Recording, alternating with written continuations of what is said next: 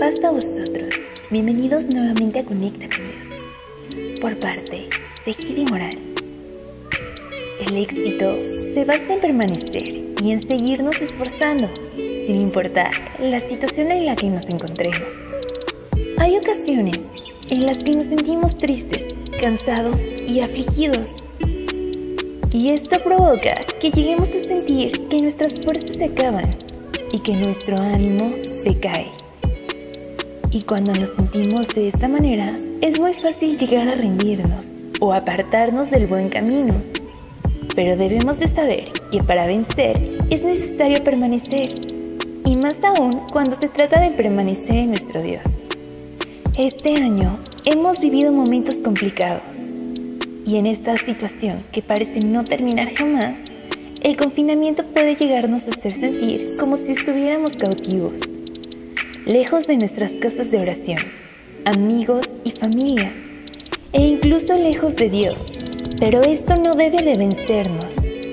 Debemos de seguir siendo constantes en la oración y en la cercanía con nuestro Dios. Así como lo hizo este hombre que vivió una situación similar. Su nombre es Daniel y esta historia la podemos encontrar en el libro de Daniel. Al principio nos cuenta que él, junto con otros israelitas, fueron llevados cautivos a Babilonia. Y estando ahí, en un lugar lleno de idolatría y muy apartado de sus costumbres, fue probado muchas veces. Pero ni este lugar ni estas situaciones pudieron apartar a Dios del corazón de Daniel. Y gracias a esto, Dios lo bendecía en gran manera y le permitía descifrar visiones dadas en sueños y una gran sabiduría para aconsejar a los reyes de ese lugar. Esto lo llevó a alcanzar un alto rango. Y aunque Dios ponía y quitaba a los reyes de ese lugar, Daniel permanecía bajo su cuidado. Y sucedió que pasando muchos años después de que Daniel llegó a Babilonia, comenzó a reinar un hombre llamado Darío, el cual conocía que la sabiduría de Dios era la que guiaba a Daniel.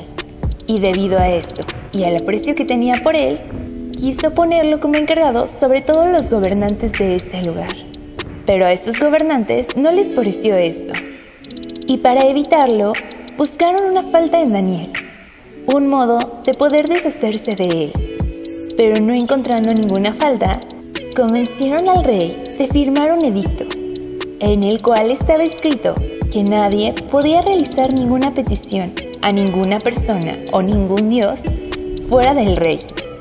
Y que si durante este tiempo alguien pedía algo que no fuera el rey, sería castigado siendo enviado al foso de los leones para ser comidos. Al escuchar esto, Daniel entró a su recámara y estando la ventana abierta comenzó a orar. Y así hacía cada día. Entraba a su habitación y estando su ventana abierta, realizaba su oración tres veces al día sin esconderse. Y sucedió que mientras Daniel estaba orando, llegaron los gobernantes que convencieron al rey de publicar este edicto. Y al verlo orando, agradeciendo a Dios y realizándole peticiones, lo llevaron con el rey para poder denunciarlo. Le pidieron que fuera castigado. El rey se sentía muy triste a causa de esto pues él apreciaba mucho a Daniel e intentó hacer todo lo posible para ignorar este dicto. Pero los gobernantes lo presionaron y él sabía que un edicto firmado por el rey no podía ser ignorado ni siquiera por él mismo. Y con mucha tristeza envió a Daniel al foso de los leones, esperando que fuera Dios quien lo salvara. Esa noche ayunó y oró pidiéndole a Dios que salvara la vida de Daniel. Y a la mañana siguiente fue a buscar a Daniel y lo llamó. Y Daniel le respondió que Dios había enviado a uno de sus ángeles, el cual cerró la boca del león y no permitió que se lo comiera. Se dice que la fe puede mover montañas, pero también puede mover corazones. Y la fe de Daniel y su perseverancia hicieron que el mismo rey Darío confiara y creyera en su Dios y le suplicara por la vida de Daniel. Pero también fue esta misma fe la que hizo que Daniel permaneciera en Dios, a pesar de que estaba lejos de su casa, de su familia y de que de alguna manera podía parecer que esta situación de estar cerca de Dios podía poner en peligro su vida, él seguía orando sin ocultarse. Daniel tuvo muchos impedimentos para seguir el camino que lo llevaba a Dios. Y estos impedimentos fueron puestos por otros. Hay ocasiones en las que nosotros no necesitamos que nadie más nos ponga el impedimento, ya que lo hacemos nosotros mismos.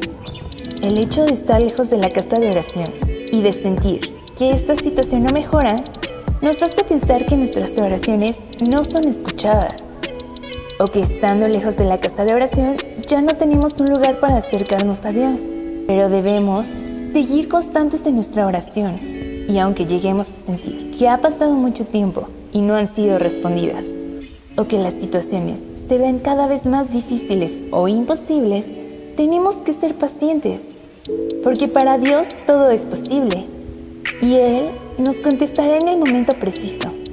Y cuando llegue el tiempo, nos pondrá en el lugar correcto. Solo hace falta que tengamos un poquito de paciencia y que recordemos que siempre tendremos dentro de nuestro corazón un lugar para alabar a Dios. Mi deseo para ti es que ores teniendo la mirada puesta en Dios y no en las dificultades. Y por eso les digo como dice Marcos en su capítulo 11, versículo 24. Crean que ya han recibido todo lo que estén pidiendo en oración y lo obtendrán. Y que sepan que así como dice Mateo en su capítulo 7, en su versículo 8, todo aquel que pide, recibe. Todo el que busca, halla. Y al que llama, se le abrirá. Así que no te desesperes. Ten confianza y sigue orando. Porque muy pronto tu petición será contestada. Espero que esta semana esté llena de bendiciones para ti y tu familia. Que puedas enfrentar tus dificultades, comenzar tu día y todos tus proyectos con una oración. Y que el Señor nos permita volvernos a encontrar pronto. Paz a vosotros.